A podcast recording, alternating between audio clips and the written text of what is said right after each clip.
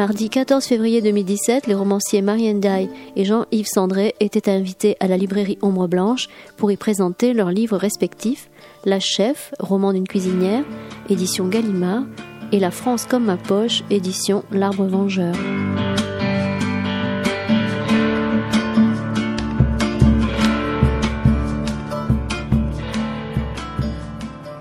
Bonsoir à tous. Donc, quel silence religieux pour nous accueillir, c'est très impressionnant. merci d'être venus si nombreux. Euh, merci d'être revenus, je dirais, puisque cette rencontre était prévue en octobre, me semble-t-il, et différentes péripéties nous avaient contraints à, l'annuler. Euh, vous êtes là avec nous ce soir, même si d'autres péripéties ont failli encore empêcher les choses, mais maintenant vous êtes avec nous. Donc bienvenue. On se connaît depuis plusieurs années, donc on va se tutoyer, si ça ne vous dérange pas l'un et l'autre. Euh, animer une rencontre avec vous deux, j'avoue que je suis un peu intimidée, parce que deux auteurs, un auteur, ce n'est déjà pas très facile, deux auteurs, c'est un petit peu plus impressionnant. On va, si vous voulez bien, peut-être parler d'abord du livre de Marie, ensuite Jean-Yves de ton livre, et puis essayez de discuter, que vous échangiez sur vos pratiques et peut-être sur vos œuvres réciproques euh, et sur votre travail en commun, puisqu'il y a aussi un travail en commun. Ça vous va comme ça? Et puis évidemment, si l'un veut répondre à la place de l'autre ou intervenir, la parole est ouverte. Alors Marie, ce roman, La chef, roman d'une cuisinière, euh, qui, a fait partie des titres de la rentrée littéraire. Roman autour de la figure d'une, d'une femme, chef cuisinière. La première question, ce serait qu'est-ce qui t'a intéressé dans ce personnage? Bonjour, bonsoir. Euh, ce qui m'a intéressé, c'était moins, je pense, euh, euh, la figure d'une cuisinière en tant que telle que celle d'une femme qui qui va euh, au bout de l'ambition euh, qui, qui naît en elle à l'adolescence, qui, qui, va au, au, bout de cette ambition au sens où elle fait ce qu'elle souhaite faire, et malgré tout, elle n'est jamais amplement satisfaite, même si elle est allée au bout de ce qu'elle souhaitait faire. Elle a l'impression euh, récurrente que, que le bout ne peut jamais être atteint. Et euh, donc, c'est un personnage de, cuisinière. Ça aurait pu être euh, autre chose que la cuisine qui, qui meut cette, cette femme. J'ai choisi la cuisine parce que par ailleurs, cela m'intéresse énormément en tant que pratique et en tant que sujet de livre en général. Mais pour ce personnage, euh, la cuisine aurait pu être autre chose finalement aussi. C'est une. Alors, ce n'est pas une. Comment dire un roman biographique de cette cuisinière.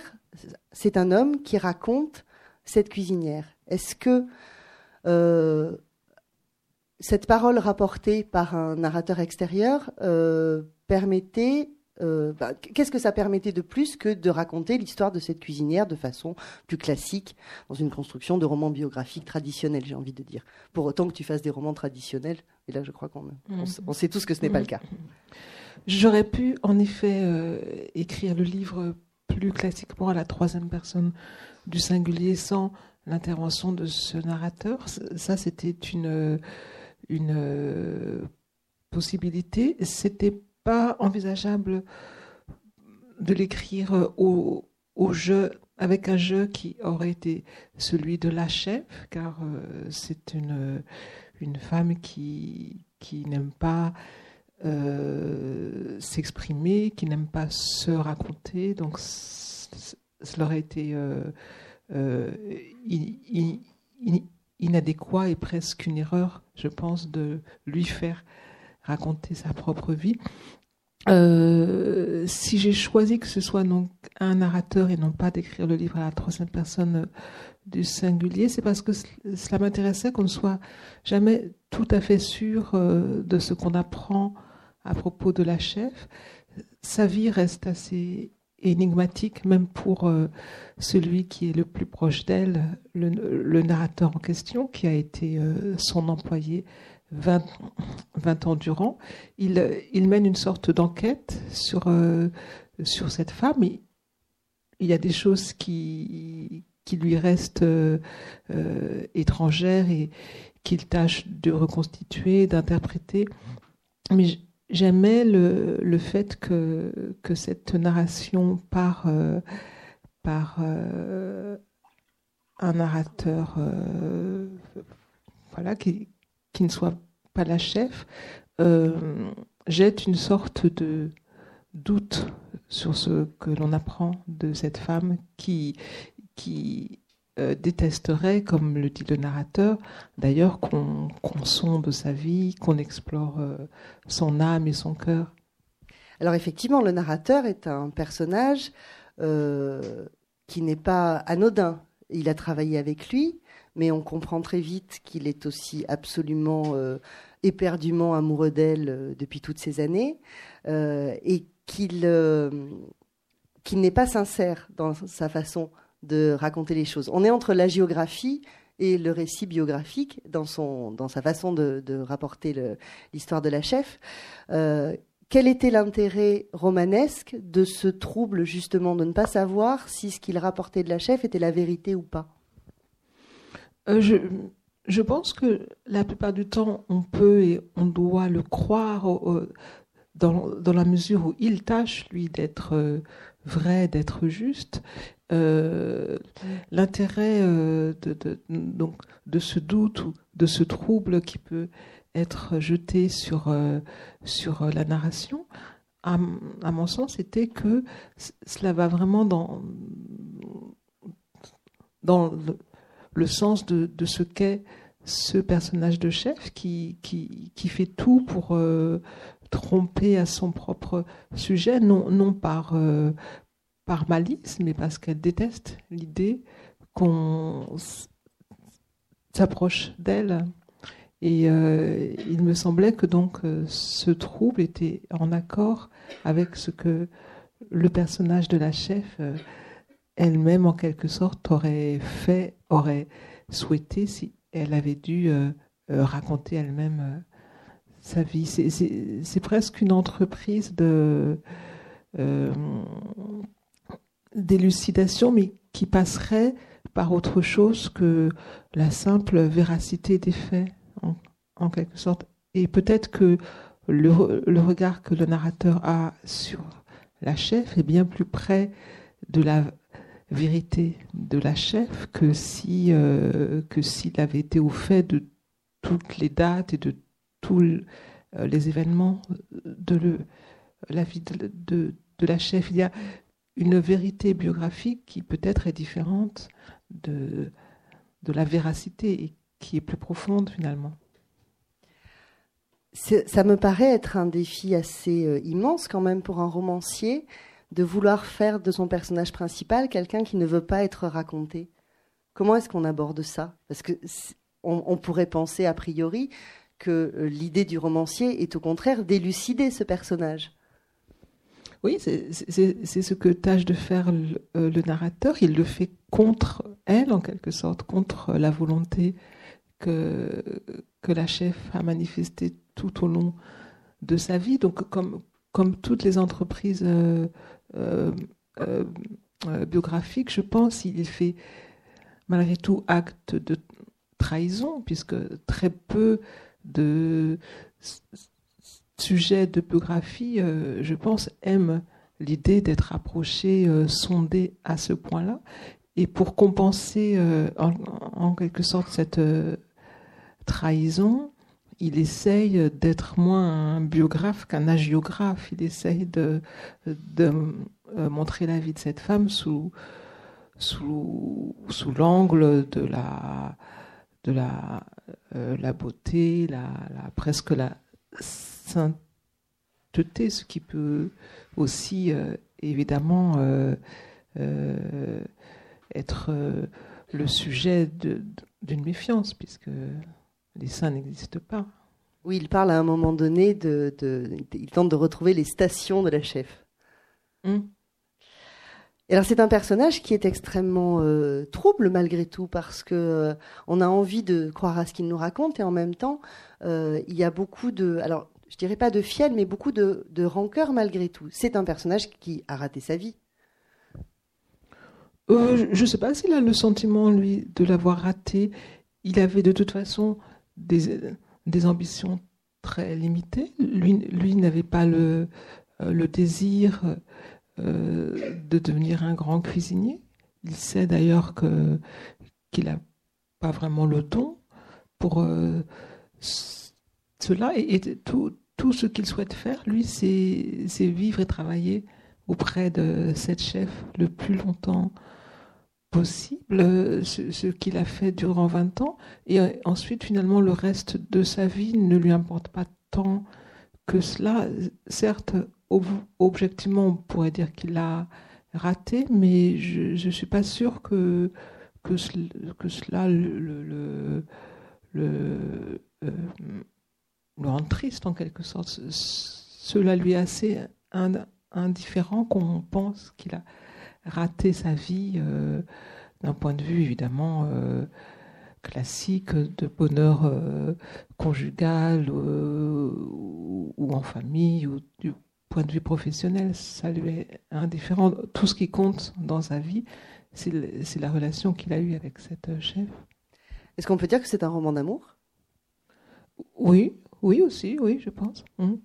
À travers ce discours, euh, même si c'est un amour platonique et même si effectivement il y a beaucoup d'occurrences euh, sur le fait qu'il a la sensation que la chef ne, l'aura jamais aimé comme il aurait voulu qu'elle l'aime, mais dans cette, dans cette, comment dire, dans ce don qu'il fait de lui, en tout cas, est-ce que ça, pourrait être euh, justement le lieu exact de l'amour absolu? Hum, D'une certaine manière, oui. Il, fait don de lui-même euh, à, la, chef avec euh, presque la même intensité, la même exigence qu'elle fait don de tout ce qu'elle a à la cuisine. Tu parlais de trahison tout à l'heure. Euh, et ça, ça pourra, pourrait presque être une question que je pourrais poser aux deux en même temps. Euh, sur la question de la, du rapport à la famille et de cette trahison familiale qu'il va y avoir au sein de la chef. Euh, on, Est-ce que le, la fidélité, j'allais dire, ne peut venir que de l'extérieur et, pas de la famille?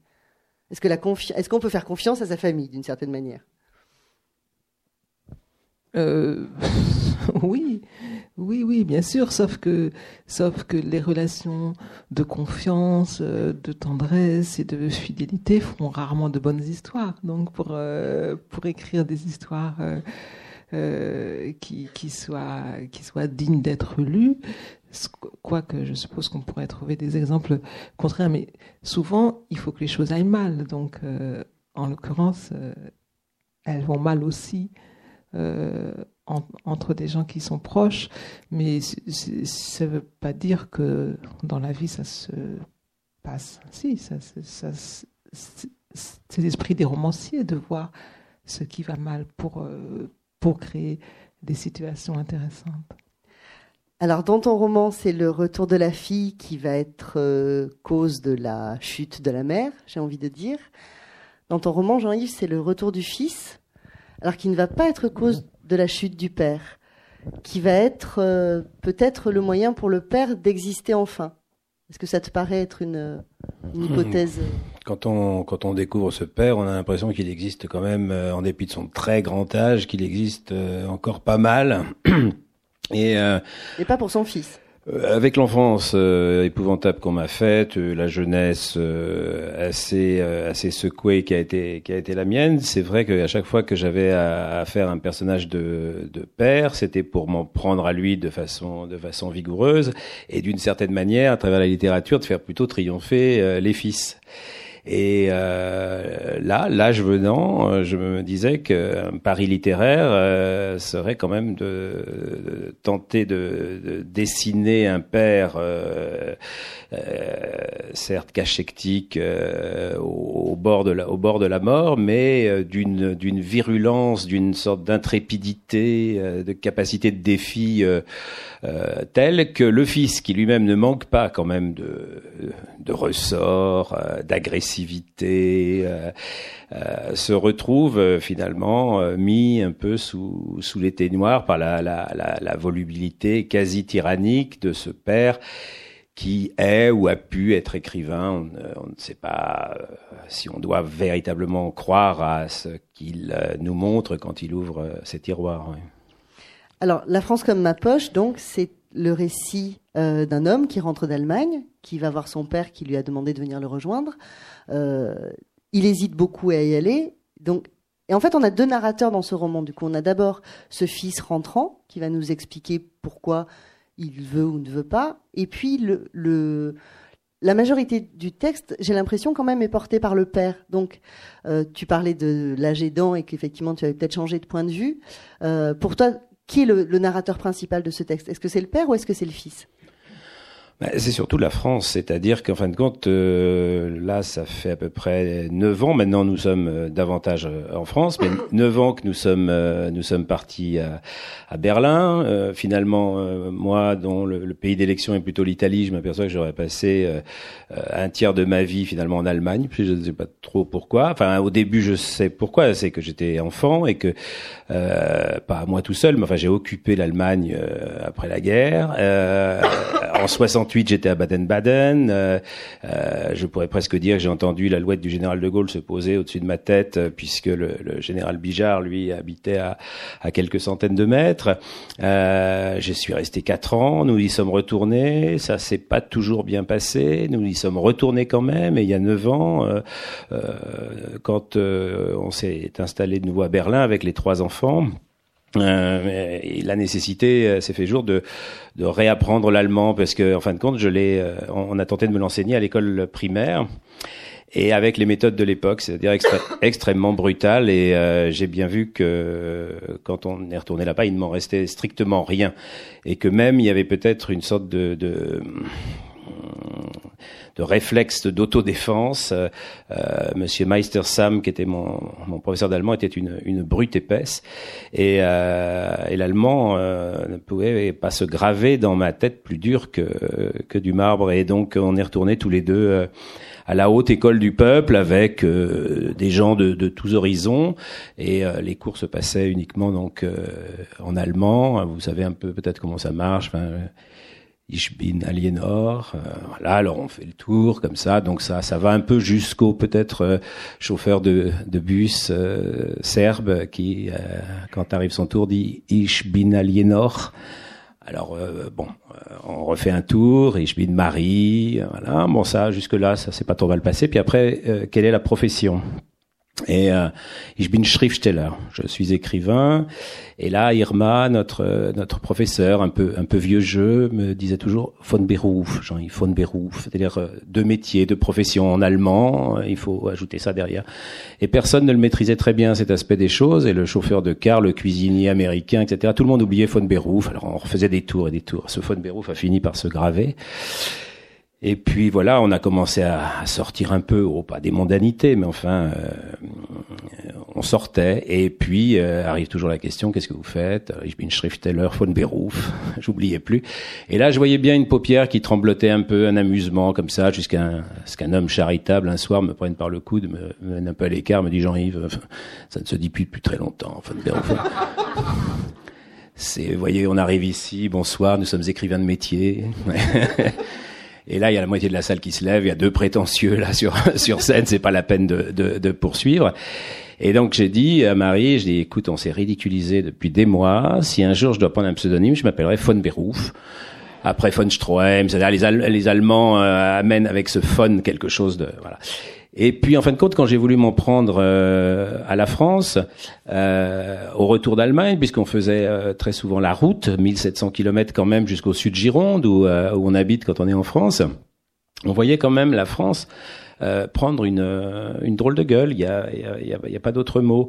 Et puis, euh, ça n'était pas que dans ces paysages qu'elle avait l'air de prendre un plaisir extrême à, à martyriser. C'était aussi dans, dans, dans ses mœurs, une espèce de ressentiment, une euh, une, France qui gronde, qui gémit, qui pleurniche, comme si le reste du monde allait euh, avait autre chose à faire, n'avait pas autre chose à faire que de s'apitoyer sur elle.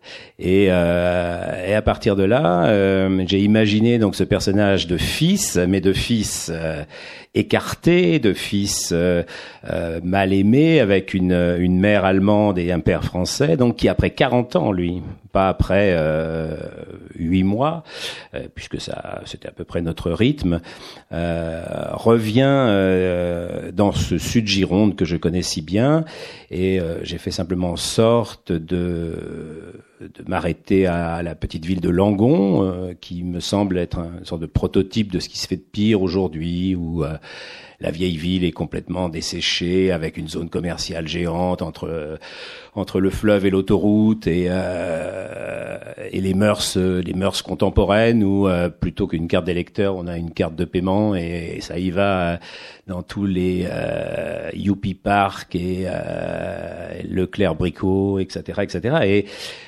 voilà, il y, avait idée de, de, toucher à ça avec une certaine prudence, puisque tu, tu le sais, euh, quand nous étions jadis en Normandie et que je m'en étais pris euh, à notre village, euh, mais en m'en prenant surtout à, l'éducation nationale, je sais pas si quelques-uns en mémoire cela l'instituteur pédophile qui a été couvé par son administration depuis 25 ans et que j'ai mis hors d'état de nuire, ça s'est quand même terminé de façon assez sportive puisque les menaces de mort, les, les sages, on était pris un enfant du pays, enfin bon, tout ça s'est terminé par 20 ans de tôle pour lui, mais par un exil pour nous.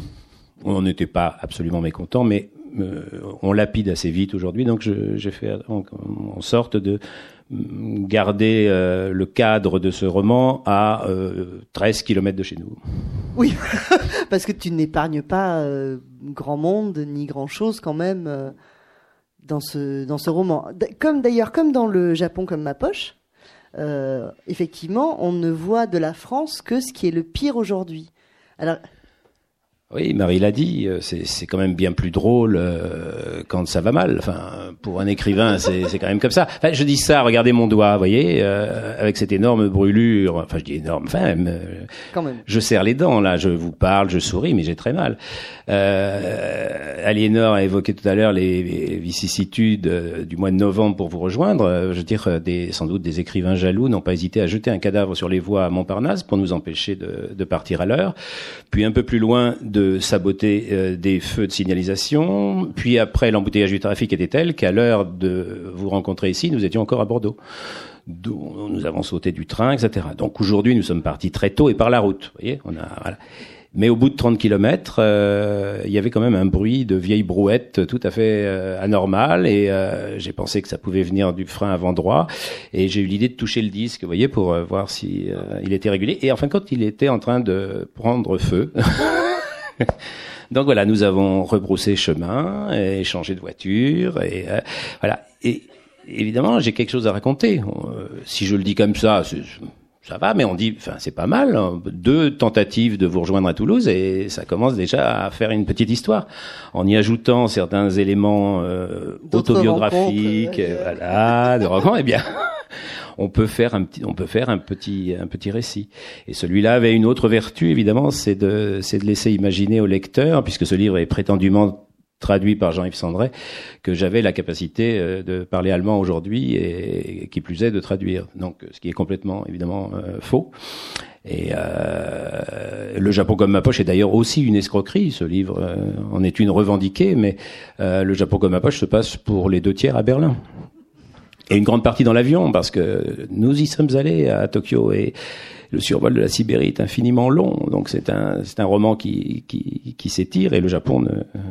Mais c'est un livre honnête aussi le Japon parce que euh, nous sommes allés passer deux semaines euh, au Japon mais 14 jours à Tokyo et une après-midi hors de Tokyo. Et euh, si euh, nous n'étions pas sortis de Tokyo, j'aurais écrit Tokyo comme ma poche. 15 jours pour euh, résumer une ville comme celle-là, c'est largement suffisant. Mais puisque nous étions sortis, j'ai pu écrire le Japon. Et puis je vois que s'ouvre à moi, vous avez vu les guides du routard, le succès qu'il a, a, connu. les comme ma poche, à mon avis, je peux en écrire un certain nombre. Oui, C'est sûr qu'en partant en plus de, de, en relevant tout ce qui ne va pas, tout ce qui est laid, tout ce qui est insupportable, tout ce qui est agressif, etc. Je crains que tu aies effectivement beaucoup de livres encore à écrire euh, comme ma poche.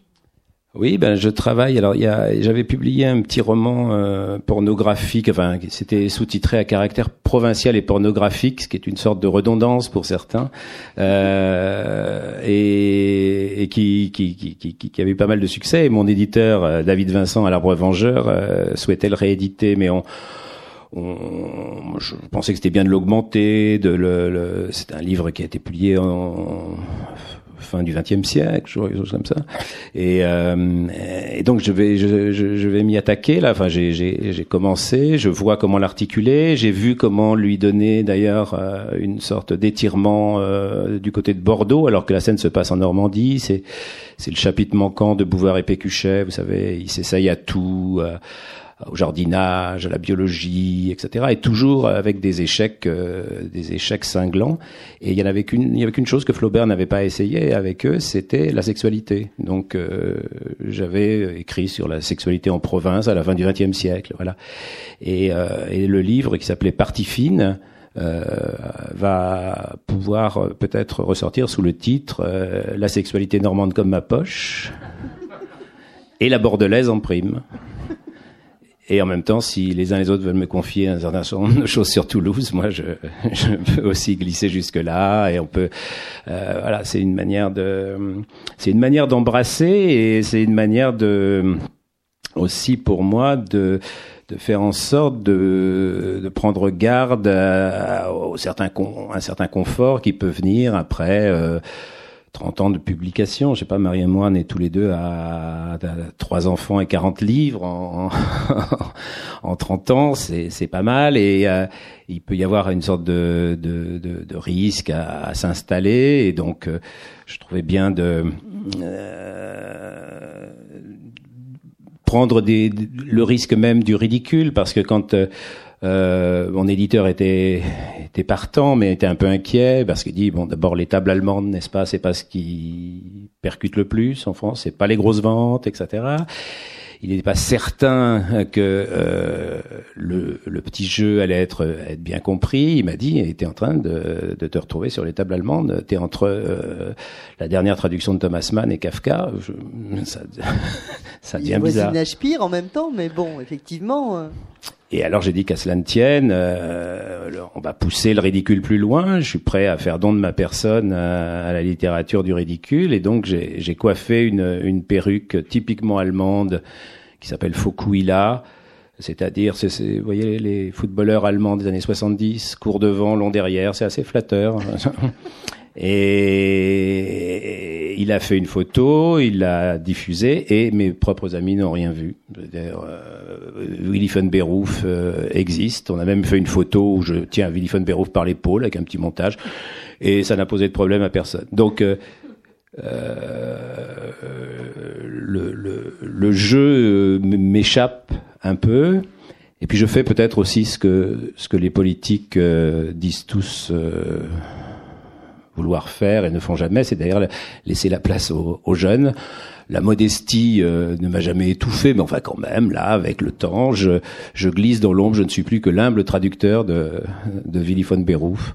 Alors, parce qu'effectivement, tu as expliqué d'où venait ce pseudo, euh, que tu évoques d'ailleurs dans... C'est dans Sprung, je crois, que tu en parles ah oui, bah il devait être un personnage, euh, voilà, mais le livre a, implosé aussi. Donc, euh, euh, et donc, j'allais te poser la question de pourquoi utiliser un pseudonyme sur ce texte-là? Est-ce que c'est une façon effectivement de, non pas de se débarrasser de l'écrivain Jean-Yves Sandré, mais de s'inventer une nouvelle jeunesse d'écrivain avec une autre identité? Oui, alors aussi, moi, ce qui m'a toujours fait quand même un peu souffrir euh, dans, dans, le milieu littéraire qu'on fréquente assez peu, hein, on ne nous voit pas beaucoup euh, sur les circuits, donc euh, c'est quand même un esprit de sérieux qui est là. Et de fait, j'ai écrit peut-être deux, deux, trois livres, on va dire graves, et c'est vrai que ce sont eux qui m'ont valu le plus de reconnaissance d'une certaine manière. Et là encore, il y a ou non euh, chez soi la capacité à, à, relancer les dés et même à, changer le tapis de jeu, à, à avoir une approche euh, agressive et, et, et, ludique. Euh, et puis bien sûr, euh, en se flagellant soi-même, c'est-à-dire que ce livre n'épargne effectivement pas la France contemporaine, mais il n'épargne pas, euh, il n'épargne aucun milieu et, même pas le milieu littéraire évidemment, et pas même les libraires il y a un charmant passage sur euh, sur les libraires euh, et, euh, et, aussi les gémissements euh, du milieu qui est moribond, euh, donné pour mort depuis si longtemps que on s'étonne d'être tous si bien portants et si nombreux dans ce cimetière, effectivement. à danser sur les tombes de tous ceux qui qui ont cru qu'on était foutus, etc. Bah, voilà, c'est c'est. Alors, je me suis fait, paraît-il, quelques nouveaux ennemis, mais euh, j'en avais besoin de neuf. J'avais plus que des vieux ennemis importables. Il me fallait des des ennemis neufs. Et euh, quelques libraires ont, ont, appelé la maison d'édition en protestant, quand bien même aucun n'est nommé. Euh, euh, ils, ils, ont déploré qu'on puisse euh, s'en prendre à, la librairie alors qu'on la donne euh, moribonde. Vous voyez, c'est comme si j'avais tenté d'arracher la, la, la, la, la cathéter d'un mourant. Donc, euh, euh, comment ils ont pu se reconnaître, je ne sais pas. Simplement, je, le père de von Beruf déclare que euh, il n'est pas contre leur faillite tellement leur euh, leur compagnie a été ennuyeuse et, et leur discours convenu. Voilà. Et ce livre est aussi d'ailleurs assez programmatique puisqu'on est en période électorale, vous avez vu cette magnifique couverture tricolore qui doit attirer les foules. Euh, le livre de Macron, il n'a pas osé le rouge, lui euh, bleu-blanc, mais là, nous, on a on a osé ça et de fait le père euh, tout moribond qu'il est il a un programme de redressement euh, national. Lui président je peux vous dire que euh, les choses auraient déjà changé dans dans ce dans ce pays. Et je veux croire d'ailleurs qu'Alain Juppé a oublié de, de lire ce livre. Vous avez vu avec quelles conséquences. Je pense que Fillon ne l'a pas lu non plus. Vous voyez où il en est. Et que si parmi vous il y a des gens qui veulent savoir comment ça pourrait aller mieux Stable, n'est-ce pas euh, euh, ils peuvent effectivement se pencher sur le, programme assez assez secoué du du père du, du père du narrateur qui effectivement s'empare euh, dans la narration. Ce fils qui était plutôt agité nerveux bavard et et qui arrive en disant qu'il ne veut pas entendre son père déverser son sac en plus vider son sac. Voilà. Alors que effectivement la narration lui échappe. Hum. Et de fait, euh, j'avais deux modèles pour euh, pour le père. Euh, le, ce sont les pères de deux de deux amis. et assez curieusement, j'ai perdu un de mes modèles à la sortie du livre. et cet ami m'a dit, bah, écoute, si, si, si, si, publier un livre dont il est le héros fait l'a fait mourir si vite, tu aurais pu l'écrire plus tôt.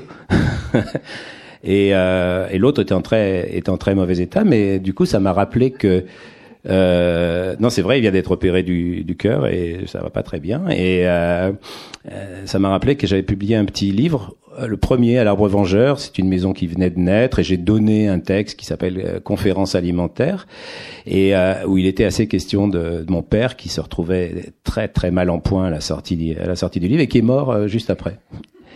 Et donc euh, la littérature a peut-être encore un pouvoir. C'est ce que j'allais dire. de destruction. Alors Marie, toi tu n'écris pas sous pseudonyme, pas que je sache en tout cas, ou alors le pseudonyme est très bien gardé. Euh, je vais te poser une question, je, je crains qu'elle t'énerve, mais en même temps j'y ai tellement pensé en lisant le livre que je me lance quand même.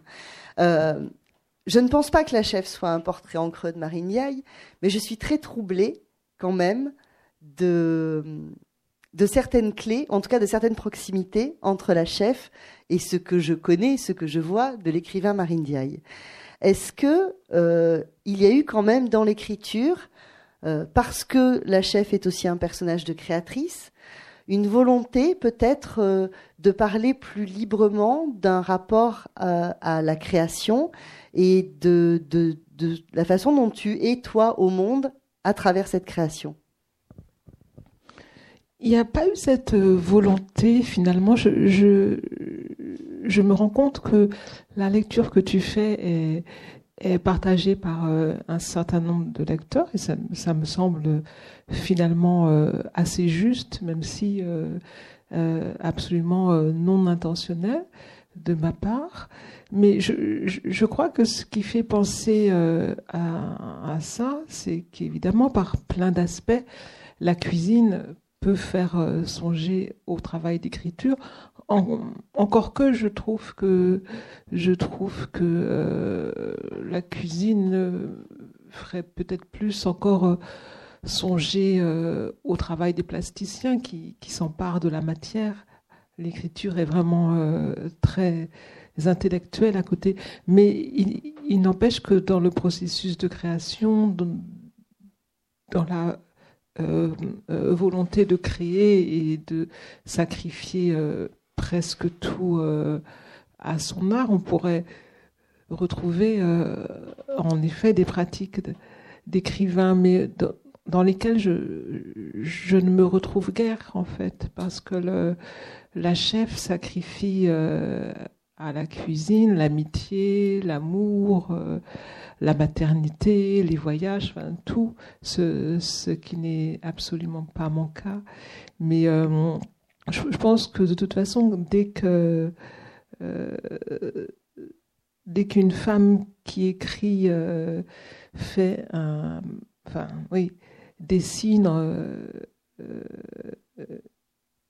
une femme finalement comme personnage, on est vite enclin à penser que c'est une sorte de double d'elle-même, mais c'est vrai et c'est faux ce qui m'y a fait penser.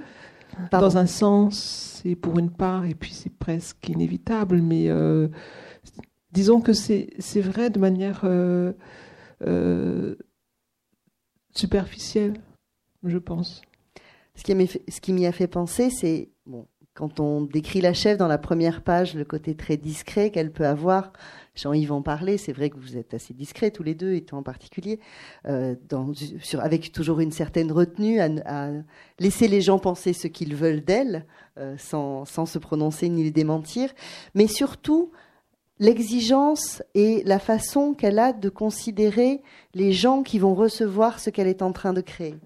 C'est plus là que j'ai eu la sensation de te reconnaître, dans cette façon de demander à la personne qui va recevoir l'œuvre, euh, culinaire ou littéraire, euh, on sait que ce ne sera pas confortable. On sait qu'effectivement, ça va nous demander une présence et un travail. Et là, j'ai l'impression, effectivement, que peut-être tu, tu disais, mais peut-être pas euh, consciemment, mais une intention de, effectivement, de ne pas être confortable pour le lecteur et que la création et et le don que tu faisais n'était pas là. Oui, c'est vrai. Elle demande, elle, en tout cas, à ses clients, un, effort. Euh, mais bien sûr, il faut que les clients reviennent, sinon le restaurant n'a aucun sens. Et donc, elle tâche de se, de se maintenir sur cette crête euh, entre euh, la difficulté qu'on peut avoir à apprécier ce qu'elle offre et le plaisir qu'on doit malgré tout finir par en ressentir pour avoir envie de revenir.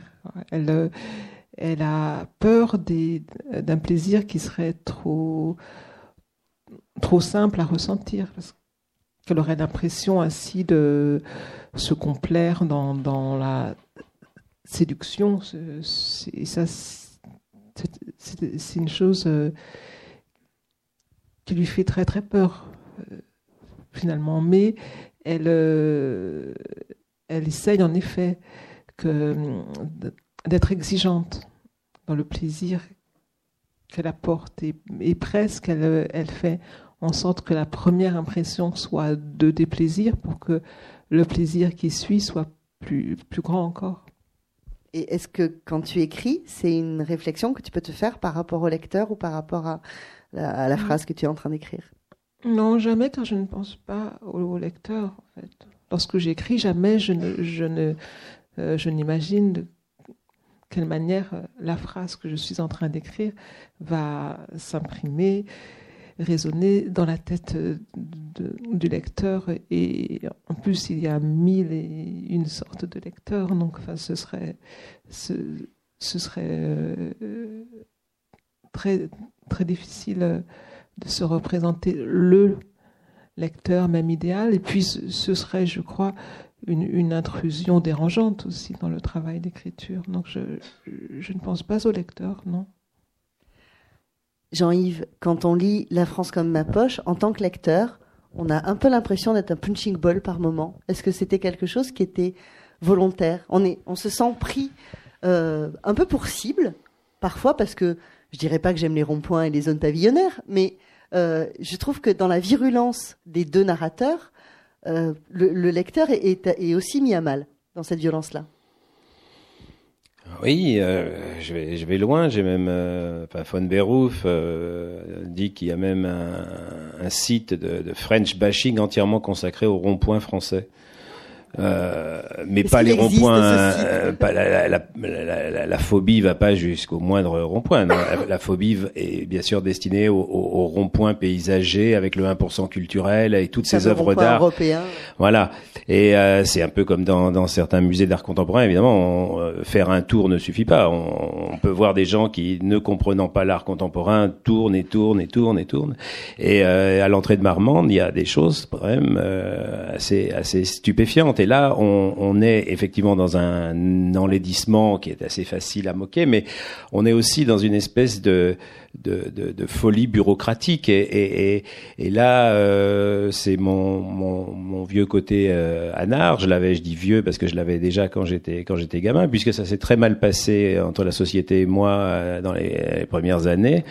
J'ai gardé non pas une forme de, de, ressentiment, mais de défiance absolue et euh, dans euh, tout ce qui est décidé. Je pense qu'il y a une forme de tyrannie. Et plus c'est compliqué, plus euh, ce monde nous échappe. Vous avez vu que à chaque fois qu'il y a une simplification administrative, en général, vous butez dessus d'une façon pire que jamais. Euh, la secrétaire de mairie au village euh, est terrorisée à chaque fois qu'on lui annonce euh, ce genre de simplification administrative. par exemple, là, on est en train, pour simplifier les choses, d'équiper la mairie d'un accès handicapé. Bon, ça, on va dire très bien, sauf que nous sommes 280 au village et dans cinq ans, il n'y aura plus évidemment de, de mairie. Mais euh, d'ailleurs, je vous remercie tous parce que vos, impôts vont contribuer à, l'établissement de cet ascenseur pour 300 000 euros dans une mairie de, de, de, de hameau. Et le bâtiment que plutôt pas mal. Et là, je peux vous le dire, on, est encore, on s'est réveillé au marteau piqueur ce matin, complètement défoncé. C'est un assez beau bâtiment qui est absolument massacré. Et euh, un certain nombre de, de normes, les choses euh, font que euh, elles, elles, doivent elles doivent aller au bout. Il y a des échéances. Ils avaient ou trois ou six ans ou neuf ans pour le faire. Ils ont demandé neuf ans. Ils ont eu trois ans. Donc maintenant nous y sommes. Et euh, et ça on peut le on peut le on peut le croiser un peu partout. Euh, il y a il y a il y a dans ce pays une espèce de, de, de, de, de tensions, de complications. Euh, on est toujours coupable d'une certaine manière euh, de, euh, de quelque chose par, par oubli. Je pense qu'il n'y a pas un trimestre sans qu'on reçoive un, un, courrier administratif. Là, on n'a plus d'enfants scolarisés, heureusement, parce qu'on souffre aussi énormément. Essayez d'inscrire vos enfants en, comment s'appelle, post-bac, là. Marie a vécu des heures absolument épouvantables et angoissantes. Puis après, il y a des personnes privées. Et, euh, et, là aussi, il y a une question de, de, de mentalité euh, qui, euh, qui n'est pas toujours plaisante à croiser. Et c'est aussi, c'est vrai, je l'ai dit dès le départ, mais un livre de vengeance. Et je voulais notamment me venger de tous les problèmes gastriques que j'ai rencontrés euh, sur les côtes de, de, ce beau pays qu'est la France, euh, en me risquant dans des, face à des plateaux de fruits de mer. et donc, je me suis vengé de, du bassin d'Arcachon. Euh, Marie était présente euh, aussi et euh, vous, vous, quittez le restaurant. Les, les, les, huîtres, elles avaient 10 mètres à faire pour sauter dans notre assiette. On les voyait là, on était au bord du bassin comme ça.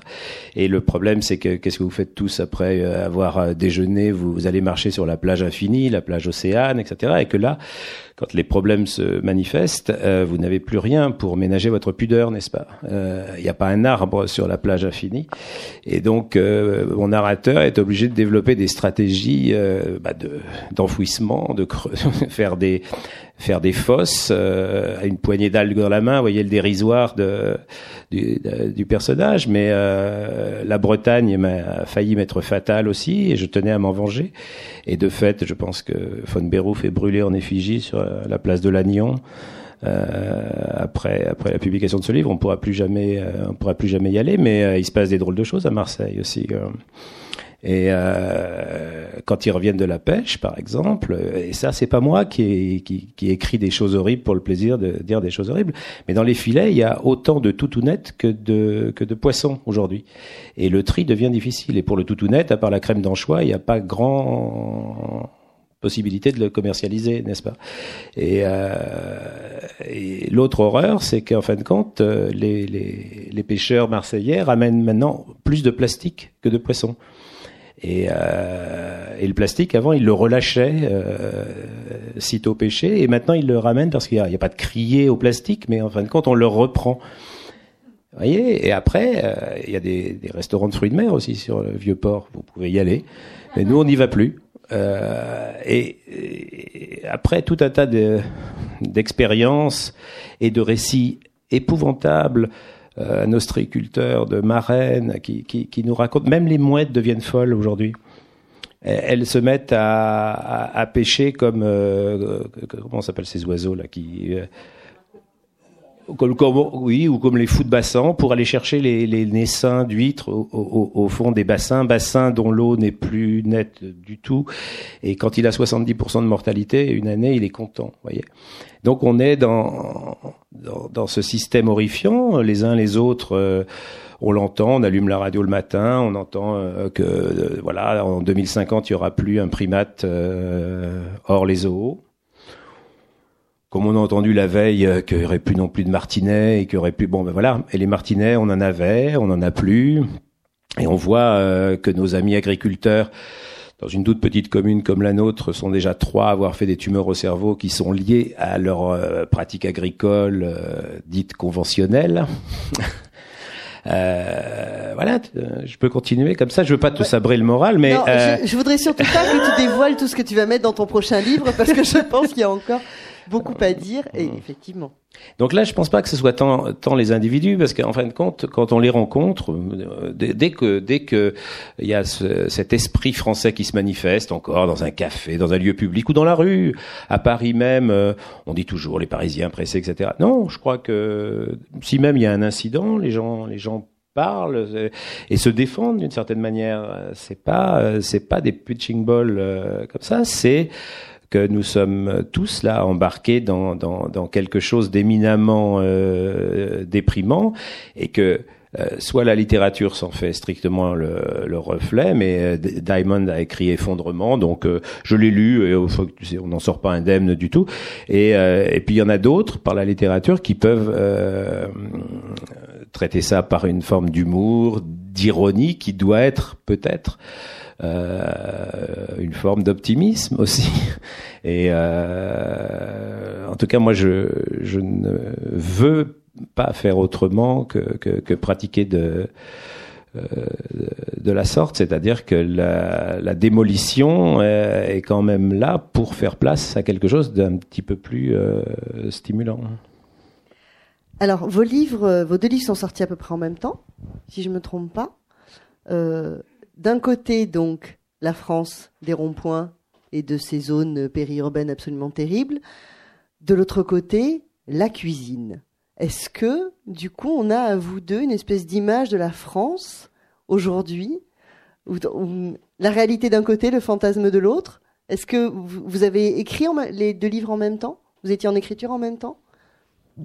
Non, pour, pour faire vite, celui-là, en plus, pour ceux qui seraient tentés de l'acheter, qu'ils sachent qu'il est vraiment complètement dépassé, parce que je l'ai, je l'ai écrit il y a deux ans et demi, en fin de compte, et, et euh, ça va beaucoup plus mal aujourd'hui qu'il y a deux ans et demi. Donc, bah, les travaux ont continué, donc.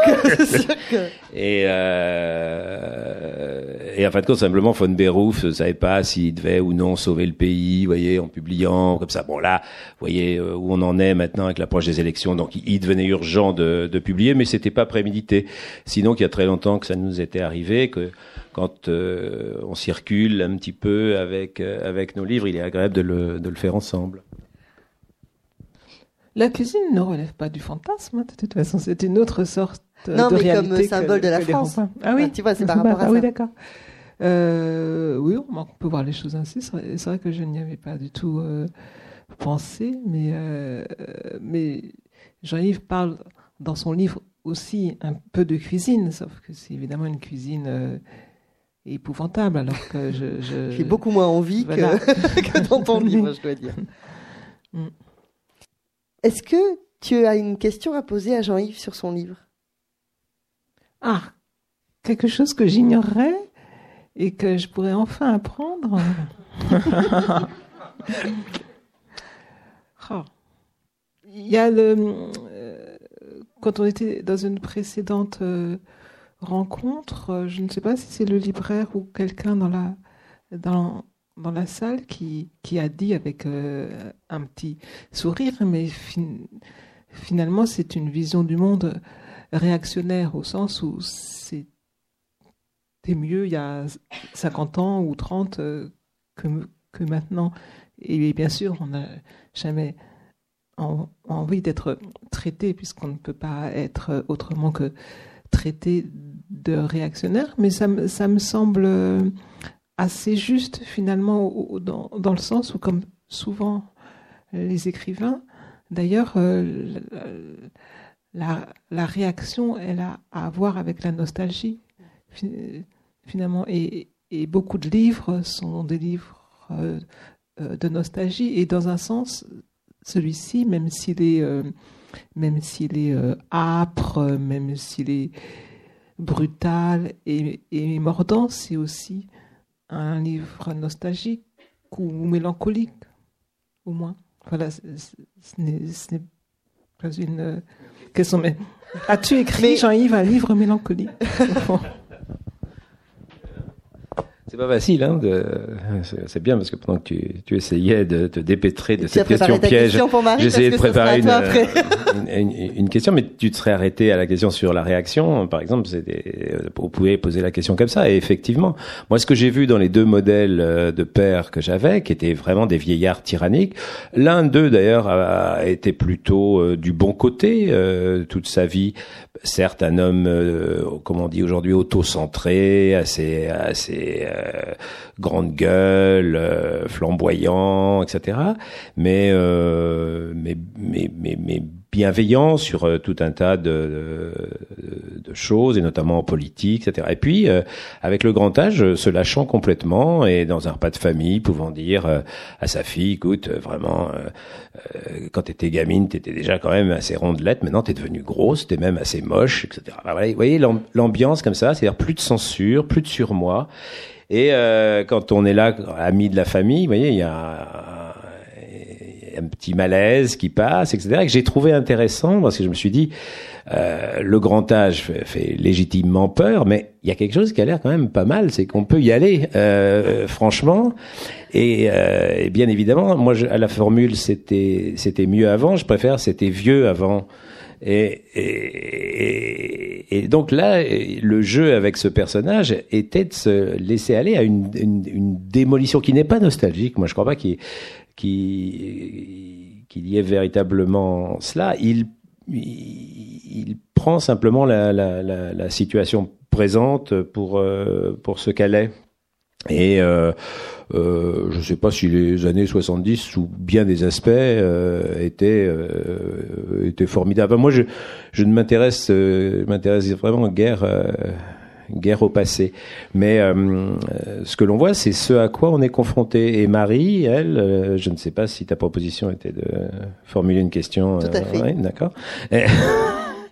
eh bien, c'est que est-ce que tu ne penses pas qu'il était aussi temps vu ce qu'il se passe C'est-à-dire qu'il y a des mouvements euh, tant dans, en littérature que euh, dans la vie sociale, etc., qui font que euh, oui, il y a sans doute aujourd'hui une tendance à la réaction, mais oui, est-ce qu'il n'y a pas euh, avec la cuisine quelque chose qui euh, aurait rendu, par exemple, la publication de ce livre simplement dans un an ou deux plus difficile qu'aujourd'hui? Est-ce que tu ne penses pas qu'il était temps, d'une certaine manière, de le publier tellement nous, nous voyons de publications et entendant de choses autour de, ce sujet.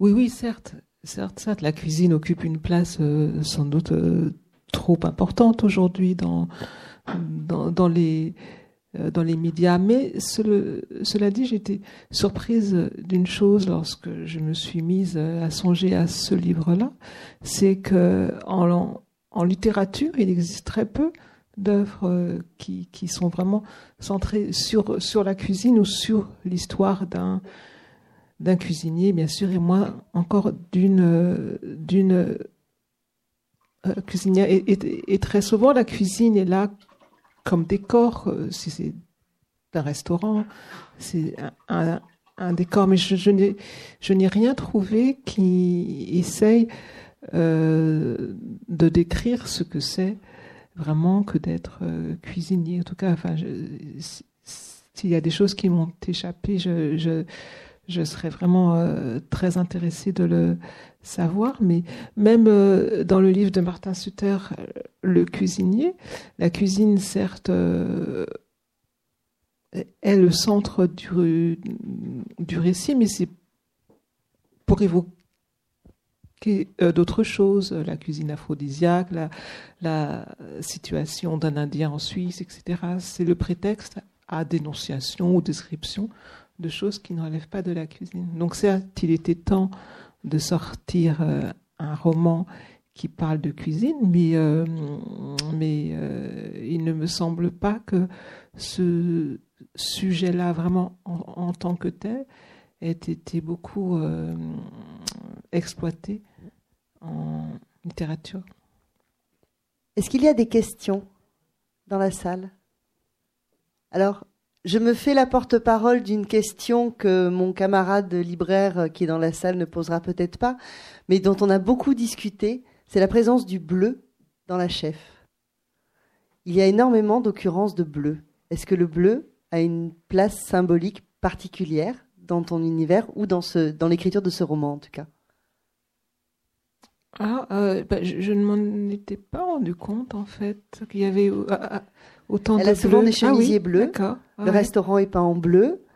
Euh, il y en a d'autres, je crois, bleu encore, uh-huh. des occurrences de bleu. Ah oui, d'accord.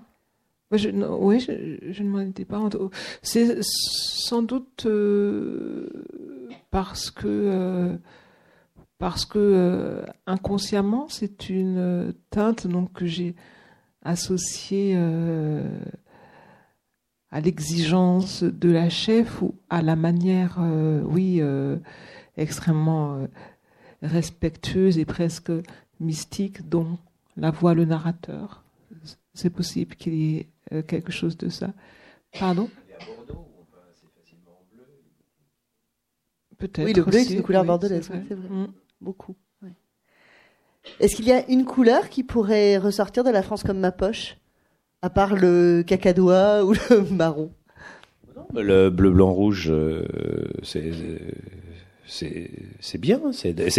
Moi j'ai j'ai jamais eu de ces pudeurs. Euh, voilà, par exemple, c'est vrai qu'il y a, il y a, ça fait quelques décennies que euh, à gauche, par exemple, on a, on a eu des, des préventions sur euh, tout ce qui pouvait être couleur, drapeau, etc. Ils se sont aperçus que s'ils s'ils le traitaient comme un comme un paillasson, bah, d'autres le traitaient comme euh, comme un, vraiment un oriflamme, le brandissaient à certaines fins et que et que et que ces couleurs euh, nées de la révolution, etc. leur leur échappaient. Donc euh, je me souviens d'ailleurs, c'est moi qui ai proposé que qu'on fasse franchement les, les choses là-dessus. Il y a eu avec les graphistes, un petit peu de pudeur au début. Est-ce que est-ce qu'on peut Est-ce que voilà Et euh, en fin de compte, je crois qu'il faut euh, il faut absolument euh, tout se permettre avec. Euh, euh, là, le livre, il est, il est assez, on va dire quand même polychrome plutôt. Euh, le cacadois, c'est aussi, euh, c'est aussi euh, le voisin de la grisaille. Et la grisaille, je ne sais pas où vous en êtes, vous ici en, Midi-Pyrénées, mais nous, là, dans la Nouvelle-Aquitaine, tous nos TER qui étaient déjà pas joyeux, joyeux, sont devenus les derniers modèles. J'en ai, j'ai accompagné ce matin deux personnes à la gare et, et les nouveaux TER sont gris et gris. Et euh, ce matin, il faisait plutôt beau, mais je les imagine dans le dans la brume du petit matin quand vous allez travailler à Bordeaux et que le TER n'est pas à l'heure, etc. Vous voyez cette espèce de suppositoire gris et gris, gris gris moyen et, et, et gris sombre. Et je me dis que c'est vrai que les bus parisiens qui jadis, alors voilà, c'était c'était mieux avant. Hein, ils étaient ils étaient verts et ils étaient verts et crème. Et les derniers modèles sont gris et gris aussi. Et euh, les derniers RER euh, sont aussi gris maintenant. Et les taxis parisiens, pour égayer la pollution parisienne, euh, la recommandation c'est qu'ils soient tous noirs. Vous avez vu comme ça?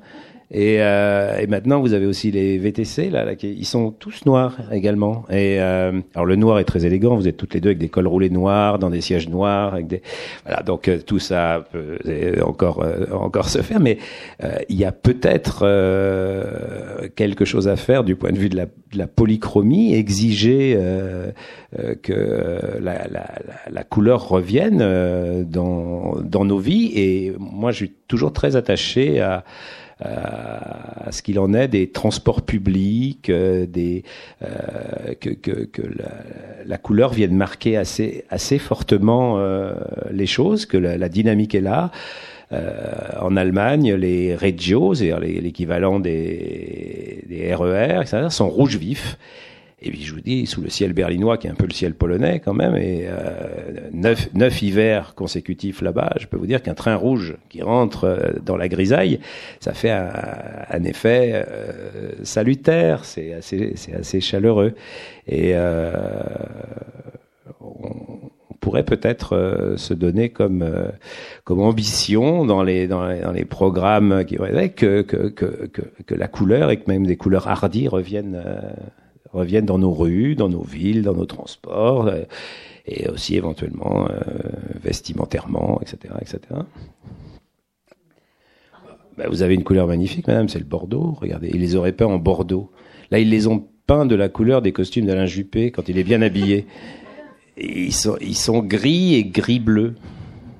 Eh bien, quand il arrive avec son œil euh, frontal, le tramway, on dirait plutôt une espèce de d'animal euh, souterrain qui est qui est en chasse de piétons. Vous voyez, il a, les vitres sont fumées, euh, les petites lumières intérieures sont bleues, et euh, il n'a pas cette énergie. voilà, à Rome, ils sont orange vif. C'est pas une couleur raffinée, mais ça pète. À, à Berlin, les bus sont jaune citron, les tramways aussi. Et, et, ça joue énormément. Et euh, je ne plaisantais pas hein, sur le ciel berlinois, c'est vraiment quelque chose de. Et, euh, et cette énergie-là, elle, elle s'en va. Ben, J'ai vu, par exemple, vous avez ici, ça s'appelle comment euh, Tisséo. Alors voilà, tout est comme ça maintenant aussi. C'est avant, vous avez, on avait des compagnies de transport. Maintenant, il y a des noms comme ça. Alors à, à, à Bordeaux, ils ont inventé l'inné. Euh, oui. Euh, l'inné, je sais plus comment. Vous voyez, on n'arrive même pas à le retenir. Et vous n'avez plus de ligne de tram ou de ligne de bus. C'est des lianes. Alors, voyez, vous êtes étranger, vous arrivez, vous circulez en Europe, on a beaucoup voyagé, c'est facile. Ligne 1, ligne 2, ligne 3, vous essayez de vous... Là, c'est des lianes. Déjà, vous, vous pensez que vous maîtrisez plus le français.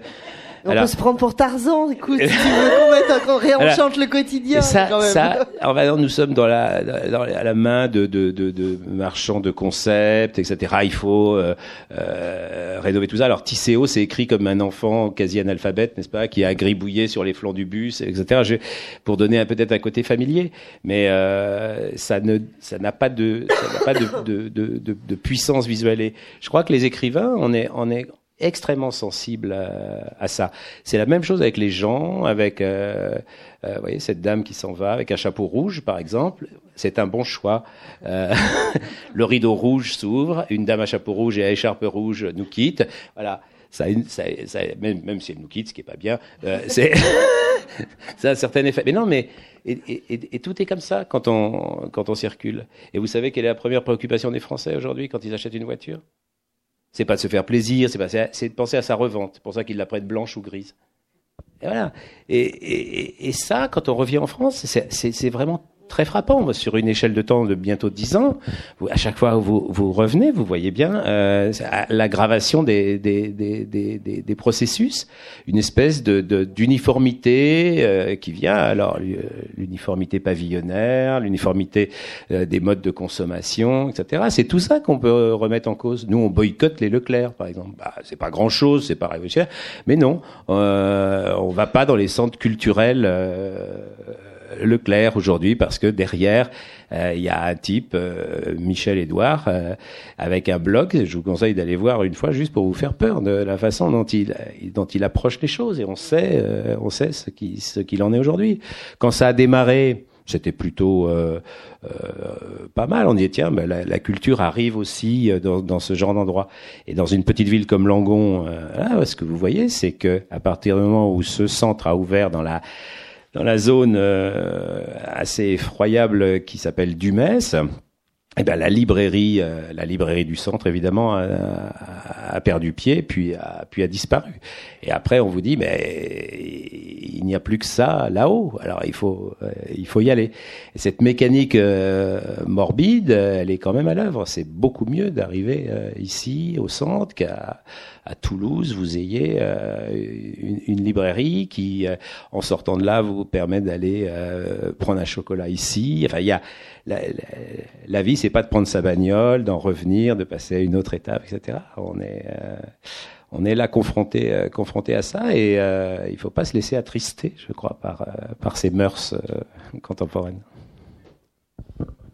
D'autres questions? D'abord, euh, moi, je vous remercie beaucoup pour euh, la tonicité de votre humour, euh, qui, qui, fait passer des questions extrêmement graves, effectivement, sur la gestion des territoires, des micro ou des macro territoires, avec toutes les implications socio-économiques et politiques très graves et des systèmes de pouvoir qu'il peut y avoir derrière. Et merci à tous les deux à Marie aussi. Et d'autre part, euh, euh, je trouve que votre question euh, sur rediffuser de la couleur, ce qui a été pensé par l'art moderne, on peut dire depuis Kandinsky, Mondrian et, et après d'ailleurs, me paraît quelque chose de très important. J'ai pensé en vous écoutant, puisque vous avez vécu en Allemagne au traité des couleurs de Goethe, et à la capacité, si on se passe sur un plan scientifique, vibratoire de la couleur. Hein. Et il me semble bien que c'est Werber qui a écrit dans Les Voies de la Terre euh, un roman d'anticipation où il semblerait que les groupes humains euh, se détermineront par euh, symboliquement par des couleurs. Voilà. Et j'ai trouvé votre propos très fort. Merci beaucoup. D'autres questions? Alors je n'ai plus qu'à vous remercier, Marie et Jean-Yves, pour cet entretien. Merci beaucoup.